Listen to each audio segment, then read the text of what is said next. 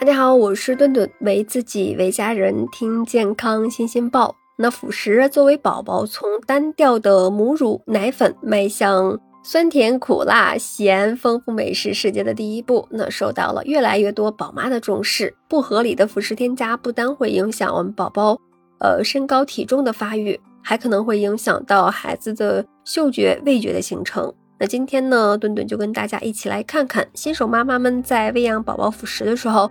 要注意什么，或者说有什么误区？那宝宝最常常添加的一种辅食，应该就是米粉了。很多家长可能会觉得，外面买的东西肯定是有不少的添加剂，对宝宝的健康造成损害，所以呢，选择在家，呃，自己给宝宝准备。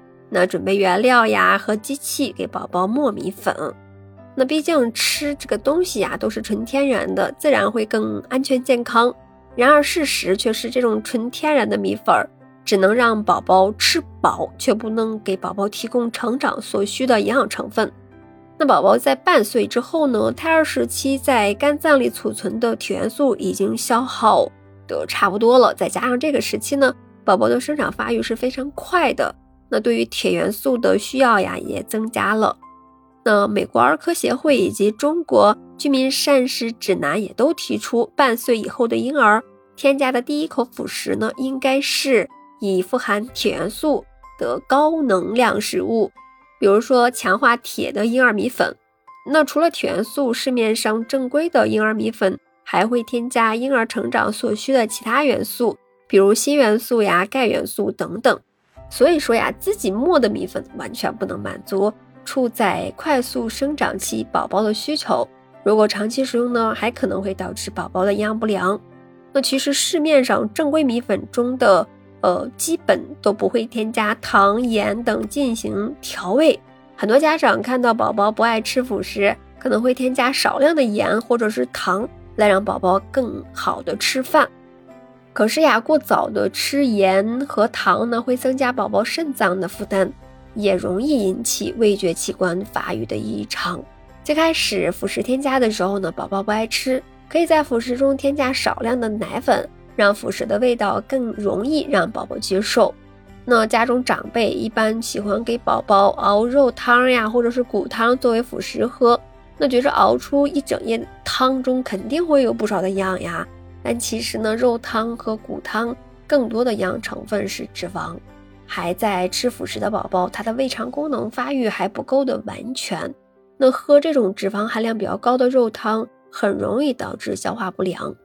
那还有一些家长呀，喜欢直接给宝宝吃这个汤泡饭。那偶尔吃一次未尝不可，但是长期吃这个汤泡饭作为辅食，宝宝的咀嚼功能很难得到锻炼。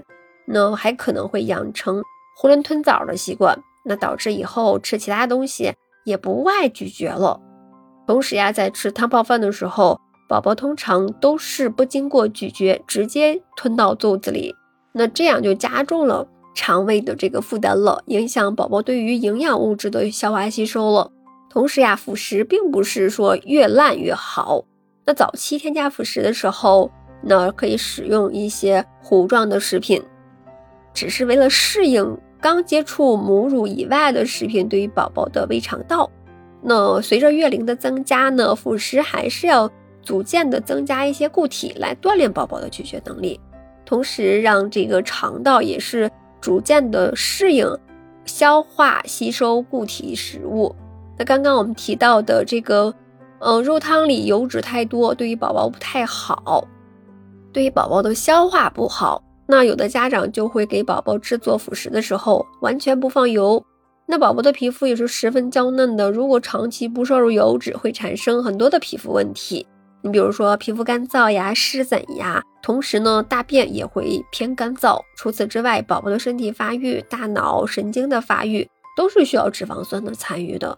食用油就是宝宝补充不饱和脂肪酸最好的来源了。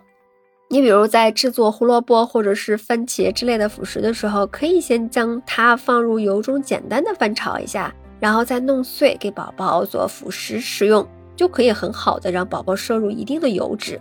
那保证正常生长发育，还有一些妈妈会觉得呀，宝宝既然已经开始吃辅食了，也饿不着了，那干脆就把奶断掉得了。